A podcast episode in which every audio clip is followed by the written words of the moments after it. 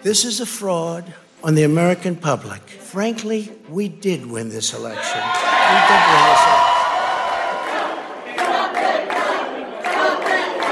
We have no doubt that when the count is finished, Senator Harris and I will be declared the winners. So, I ask everyone to stay calm, all the people to stay calm. ¿Por qué tarda mucho las elecciones? Los, en contar los votos. Es para que ya supiera la, la gente quién es presidente. Pura mentira, nada más. Es, él tiene miedo que va a perder y él lo sabe. Y por eso dice esas cosas para que digan que, oh no. Durante las próximas décadas, en los libros de historia y en los manuales de ciencia política, se estudiará la extraordinaria semana que se está viviendo en Estados Unidos cómo una participación masiva, distintas formas de votar y 50 normas diferentes para contar los votos, junto a lo reñido de los resultados, han llevado la tensión de las elecciones presidenciales 2020 hasta el límite de lo inverosímil. También se estudiará cómo un presidente que olfateaba la derrota intentó sabotear los cimientos del mismo sistema democrático que representa. If you count the legal votes, I easily win. Okay, here we are again in the unusual position of not only interrupting the President of the United States, but correcting the President of the United Hola, soy Montserrat Domínguez y en Voto a Voto analizamos con los corresponsales y enviados especiales del país el agónico recuento electoral de la contienda entre Trump y Biden y las sombras que se ciernen sobre el resultado. Mail ballots on this scale is very new to the state of Nevada. But the conduct of elections did not change uh, in 2020, except for the added precautions for COVID 19. How many ballots can you possibly count going full tilt? That's about 10,000 ballots an hour. Nos vamos a Washington. Amanda Mars, eh, la participación ha sido realmente inédita. 74 millones de votos lleva Biden, 70 Trump y contando. Exacto, sí, porque han votado unos 160 millones de estadounidenses, que es una tasa de participación cercana al 70% que no había visto este país Mm. desde 1900. Bueno, eso significa que efectivamente que está polarizado, que había ganas de, eh, de votar. Lo más impresionante hasta ahora ha sido el giro que ha dado los eh, grandes estados del, del medio oeste, el, el llamado cinturón del, del óxido, que dieron la sorpresa a eh, apoyando a Trump hace cuatro años y que le han retirado ahora su apoyo. Exacto. En votos contantes y sonantes, o sea, Donald Trump no ha perdido, al revés, ha ganado votos de unos 63 millones que obtuvo en 2016, ahora estarían 70. Pero ¿qué ocurre? Que al otro lado el candidato demócrata también ha, logrado muchísimos votos populares por este aumento de participación que decíamos. ¿Y en qué se traduce esto? Pues que tres estados que fueron críticos en la victoria de Donald Trump en 2016, que son Michigan, Wisconsin y Pensilvania, que con una diferencia muy, muy pequeña eh, fueron para el republicano, ahora se han dado la vuelta también con diferencias muy pequeñas y pueden determinar la suerte de esta elección. Eh, hemos visto eh, a Trump denunciando que le habían robado las elecciones, anunciando bueno, un ejército de abogados para, para llevarlo a los, a los tribunales, pero también hemos visto a miembros del Partido Republicano eh, bueno, y a su propio vicepresidente mm, que no están siguiendo, digamos, la línea dura del, del presidente. ¿Tú crees que puede haber una desafección una vez que quede claro que Trump es el perdedor? Mira, en estos cuatro años el Partido Republicano al final ha cerrado filas en torno a Trump en todas las grandes disputas, incluso en los peores momentos. Eso no quita que hay determinadas voces, algunos senadores, eh, por ejemplo, Mitt Romney, el senador de Utah y ex, can, ex candidato presidencial, que siempre ha sido crítico con Trump y que también esta vez le ha parado los pies le ha dicho aquí no hay no se puede hablar de, de fraude. También eh, Chris Christie, el exgobernador de New Jersey, eh, ha marcado diferencias. O tenemos también al gobernador de Maryland. O sea, hay varios republicanos que han marcado distancias. El más poderoso de todos ellos, que es Mitch McConnell, que es el jefe del Senado, se ha digamos que ha marcado distancias, pero ha asumido el lenguaje. Es decir, hay que contar todos los votos legales, no hay que contar los ilegales, que claro, eso es una obviedad, pero remarcar esta obviedad al final lo que significa es asumir el, lenguaje de Trump. Lo que no ha hecho ningún partido, lo que no ha hecho ningún miembro del partido es eh, salir a decir, en efecto, yo creo que, hay un fraude. Si tenemos al Comité Nacional Republicano que está recaudando dinero para poder llevar a cabo la, eh, batalla legal. Mm. Bueno, el silencio fue tan clamoroso, ya veremos en las próximas horas, que hasta los hijos de Trump pedían en Twitter un poco más de, apoyo por parte de sus eh, correligionarios. Em, si esto continúa así y, Trump pierde estas elecciones, sería pues el, tercer eh, eh, presidente de la, de la, época más reciente, después de Carter y después de George Bush padre, en no ser reelegido. Pero ahora que se están jugando con todas las opciones, ¿tú crees que apostaría por ser candidato a pesar de su edad en 2024?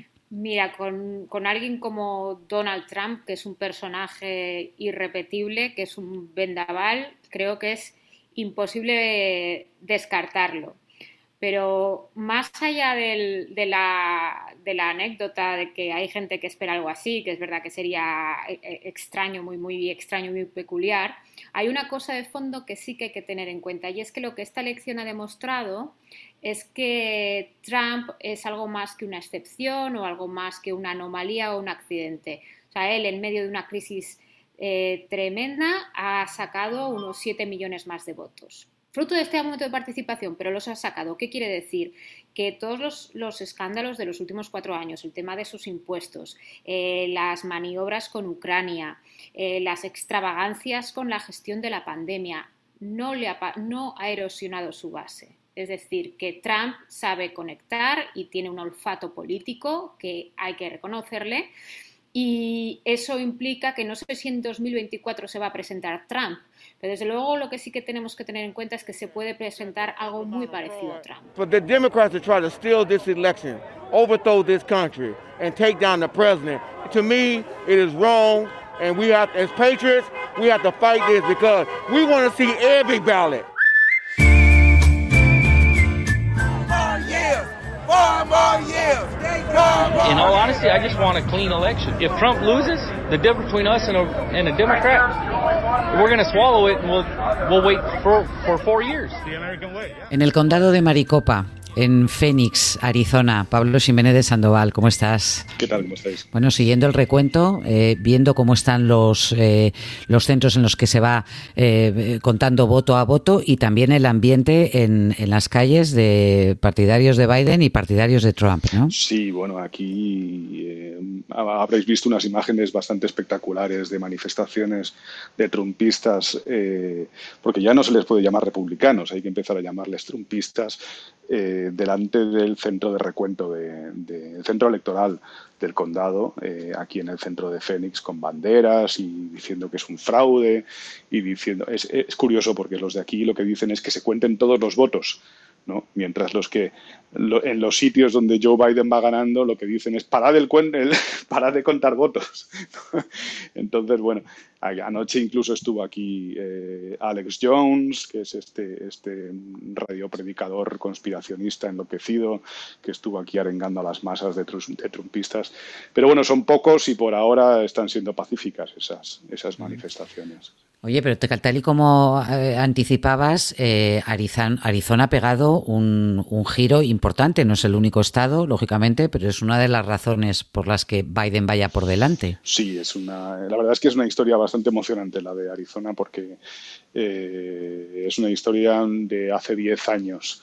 ¿no? Hace 10 años que, empezaron a despertar los latinos de Arizona, que siempre han sido aproximadamente un 30% de, de, la población de este estado. Este, este, estado hace frontera con Sonora y es un estado pues, muy mexicano, con una personalidad muy mexicana. Y la población latina de Arizona pues nunca había participado en política. Eh, Arizona era un lugar donde eh, el voto blanco rural republicano dominaba el estado y eso es lo que ha ido cambiando en los últimos 10 años y ha culminado en estas elecciones, ¿no? Ha culminado en estas elecciones con una movilización masiva de voto latino a favor de los demócratas que ha cambiado prácticamente todos mm. los niveles de poder de, Arizona. Sí, recordemos, eh, y eso nos demuestra también eh, lo apresuradas que son las conclusiones de los latinos votan a favor de o a favor o en contra de, porque en Florida eh, a pesar de los pronósticos, ha sido Trump el que se ha llevado la elección con un apoyo masivo también del voto latino. Es decir, no es un voto monolítico.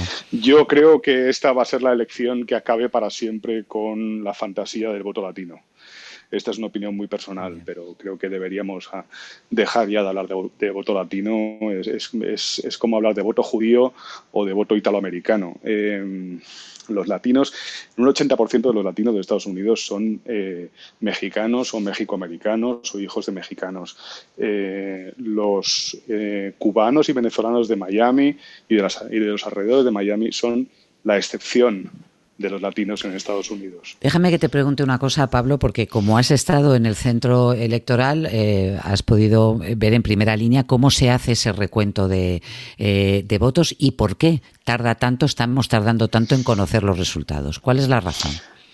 Bueno, es un proceso muy tedioso. Es un, básicamente la razón de fondo es la pandemia y los cientos de miles de votos que se han emitido por correo en esta ocasión y la participación. ¿no? Es decir, el condado de Maricopa, por ejemplo, que es el 60% del voto de Arizona, porque es una ciudad muy grande, Phoenix es la ciudad que, define quién gana en, en Arizona. En las últimas elecciones votaron 1,6 millones de personas y en esta han votado 2 millones de personas. Y 450.000 votos más o menos, que se sepa, son por correo. Eso, eh, de alguna manera, desborda eh, la capacidad que tiene eh, esta administración de, gestionar los votos por correo, pero van al ritmo que van y van a un ritmo relativamente rápido para lo que es. En cualquier otra circunstancia, en cualquier otra elección, ya estaría decidida la carrera de Arizona. Hay circunstancias que hacen que, bueno, pues que todo el mundo sea muy prudente a la hora de dar un ganador, sobre todo cuando tienes un presidente diciendo que hay un fraude electoral en el voto en el voto por correo. They can try to steal the election from us if you count the votes that came in late. Una de las cosas que tenemos que entender es que cuando hablamos de elecciones a la presidencia en Estados Unidos, en realidad no es una elección, sino 50. Antonia Laborde, ¿cómo estás? Hola, Monse, ¿bien y tú? Bien. ¿Por qué dicen los politólogos que son 50 elecciones? Bueno, Estados Unidos eh, con su sistema federal tiene 50 estados más del Distrito de Columbia y cada uno establece sus propias reglas cada uno tiene su propio sistema electoral cuando se trata de unos comicios. Entonces, además de que eso lo complejiza porque no hay una entidad federal que establece las propias reglas del juego para todo el país, también cada estado aprovecha de, votar por otras cosas. O sea, por ejemplo, en estas elecciones, además de presidente, varios están eligiendo senadores o congresistas para la Cámara de Representantes y otras iniciativas menores, como a nivel más local, municipal, desde la marihuana o, ese tipo de de iniciativas más locales que complejizan y también ralentizan el voto. De forma que, igual que pasó en, Florida en el año 2000, con esas eh, macro papeletas mariposa que no se sabía exactamente eh, dónde habías votado al presidente o de dónde habías votado por una iniciativa eh, ciudadana, eso hace luego más complicado también el recuento de los votos si es que hay que hacerlo, ¿no? Así es. Y mm, también tenemos que mencionar la pandemia que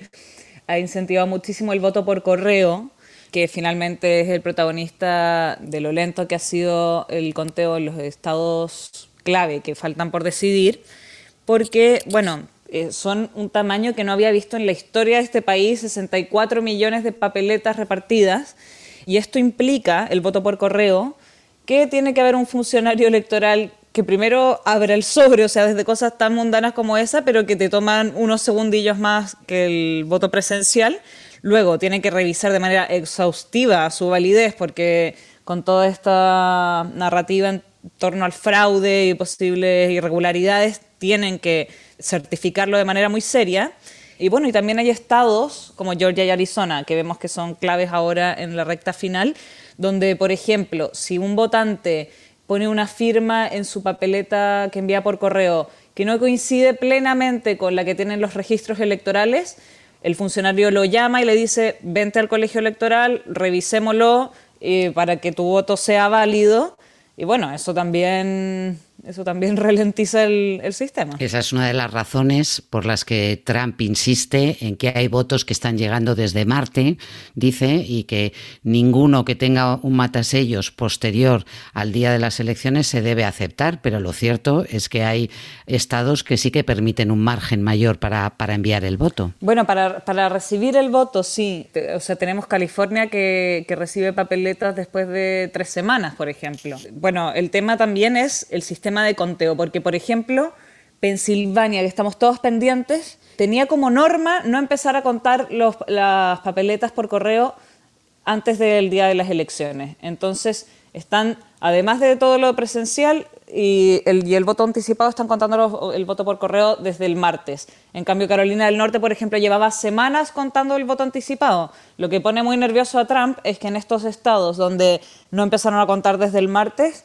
todavía no terminan de contar, pero son, pero son eh, votos legales, ya los hayan empezado a contar semanas antes o todavía no terminan de hacerlo. Mm. ¿Se ha planteado alguna vez eh, los grandes partidos, el, republicano y el demócrata, cambiar el sistema o unificar, por ejemplo, para que haya una única autoridad electoral? Bueno, se habló mucho, es un tema que va y viene.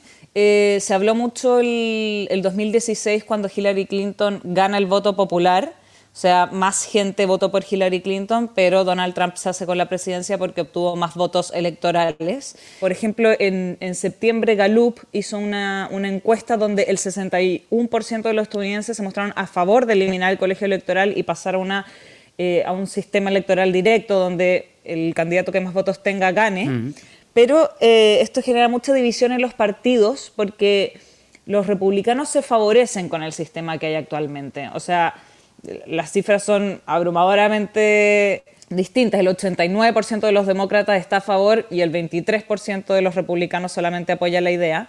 Porque en estos estados que son poco poblados, rurales, les va mejor a los republicanos, el peso de su voto es mayor que en las ciudades y en los estados densamente poblados que suelen favorecer eh, a los demócratas como California o Nueva York, por ejemplo. Entonces, eh, esas divisiones hacen que no avance la idea y que no cambie finalmente este sistema tan complejo. Vamos a hablar un minuto de, eh, Georgia. Georgia está recontando directamente ya los, eh, los votos, pero ahí se produjo una situación muy compleja en las legislativas de hace dos años, en 2018, cuando perdió eh, la candidata eh, por el Partido Demócrata. ¿Qué es lo que pasó? Sí, esto era la elección por quién iba a ser el próximo gobernador de Georgia. Se presentaba Stacey Abrams contra un republicano que era el secretario de Estado en ese momento, o sea, una autoridad a cargo de diseñar las reglas del juego.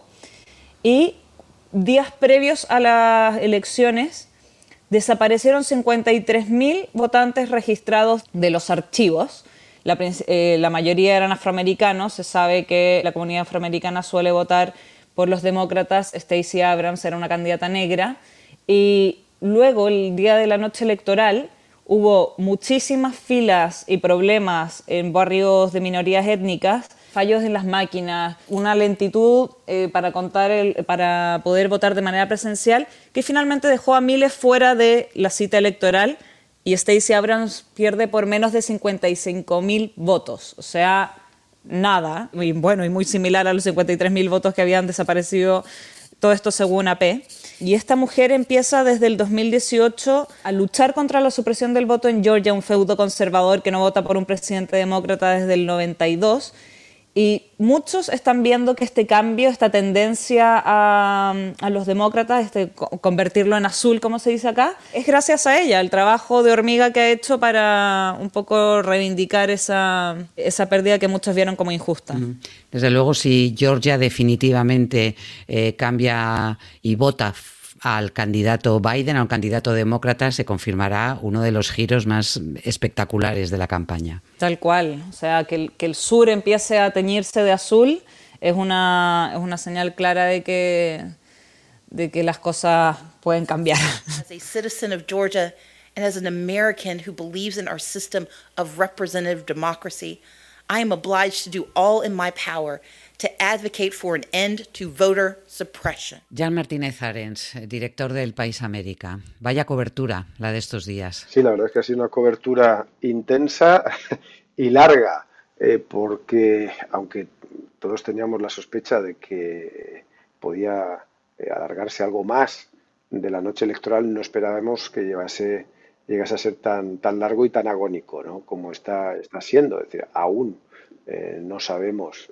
eh, quién es oficialmente el ganador, aunque desde el punto de vista de la tendencia de voto está muy claro que, Biden es el que está a, las puertas de la, de la, Casa Blanca, pero además hay un enorme nubarrón que es eh, los intentos de Trump de zancadillar el éxito de, de Biden eh, por todos los medios posibles, desde los recursos legales, que son legítimos, hasta la, mentira más descarada, como pudimos ver eh, anoche.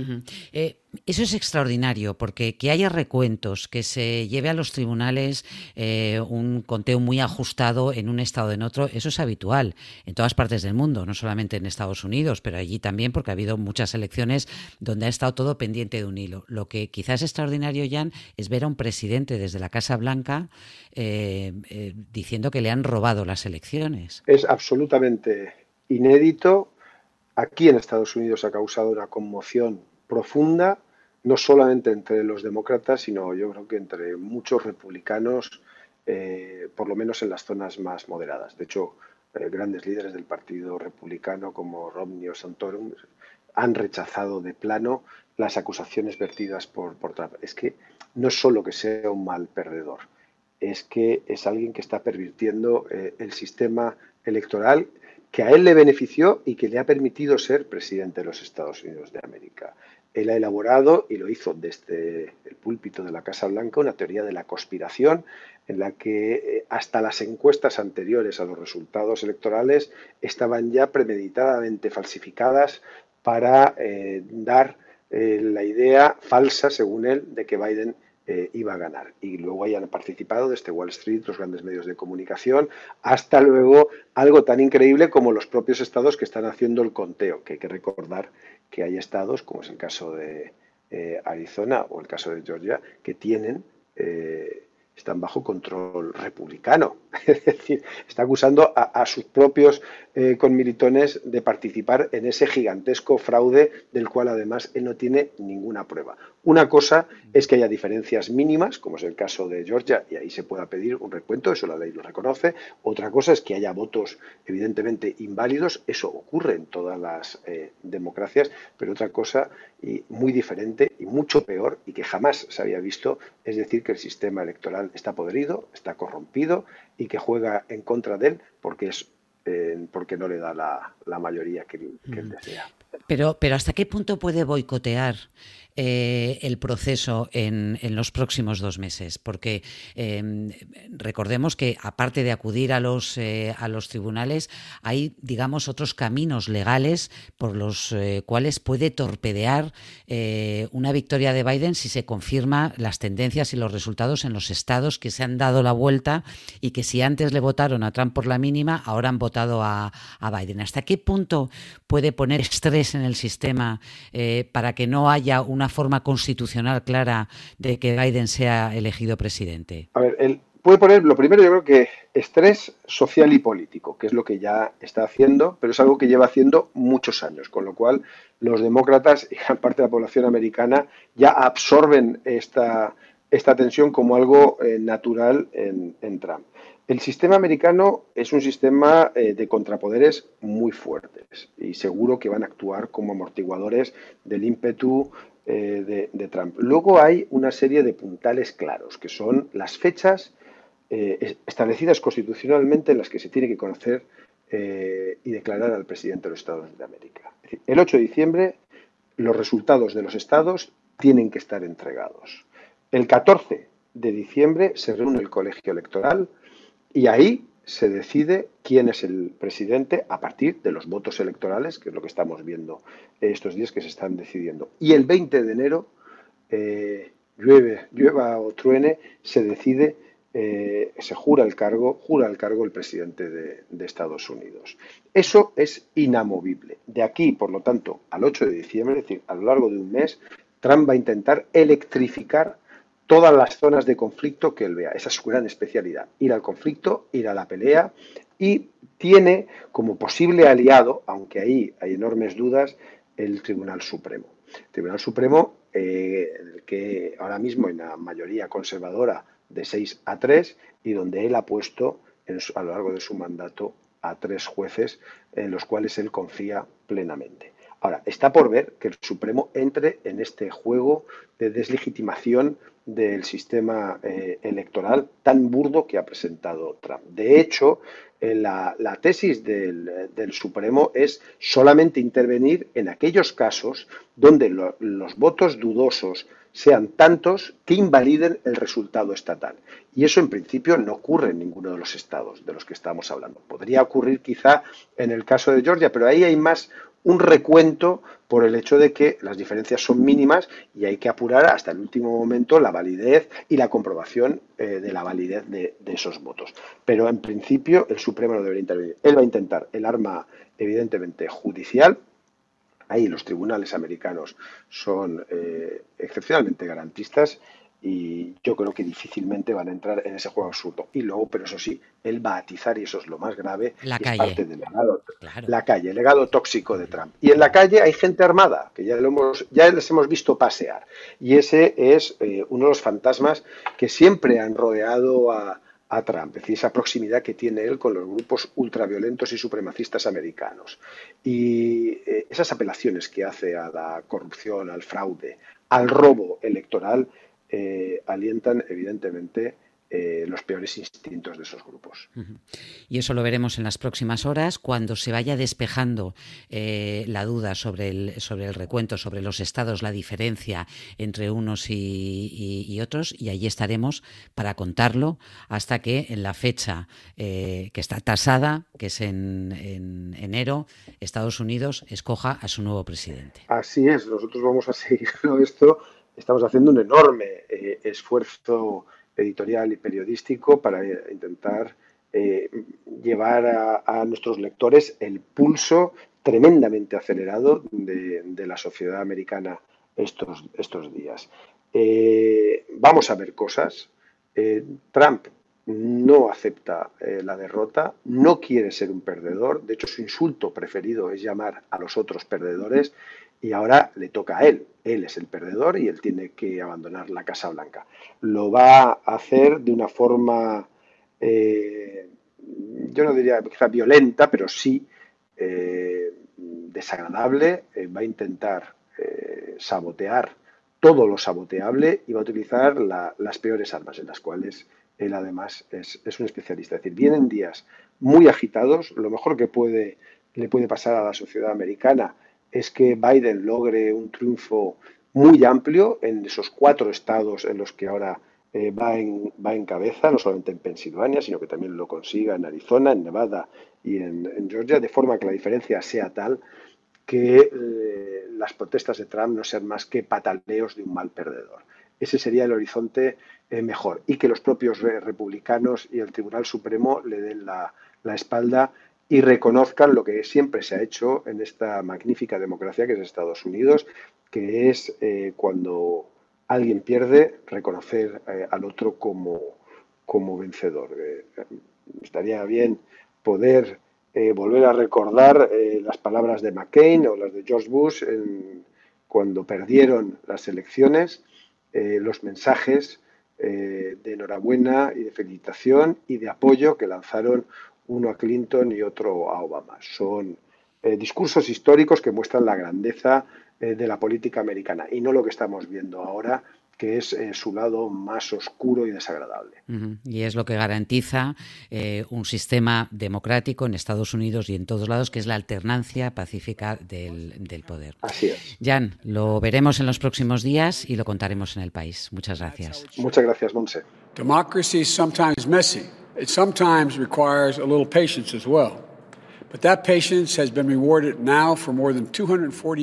A veces la democracia puede ser un poco caótica y exige un poco de paciencia. Lo dijo Biden el jueves. Nosotros seguimos pendientes de este recuento histórico, toda la información, el contexto y el análisis en la web del país. La realización de este podcast ha estado a cargo de Verónica Figueroa. Gracias por escucharnos.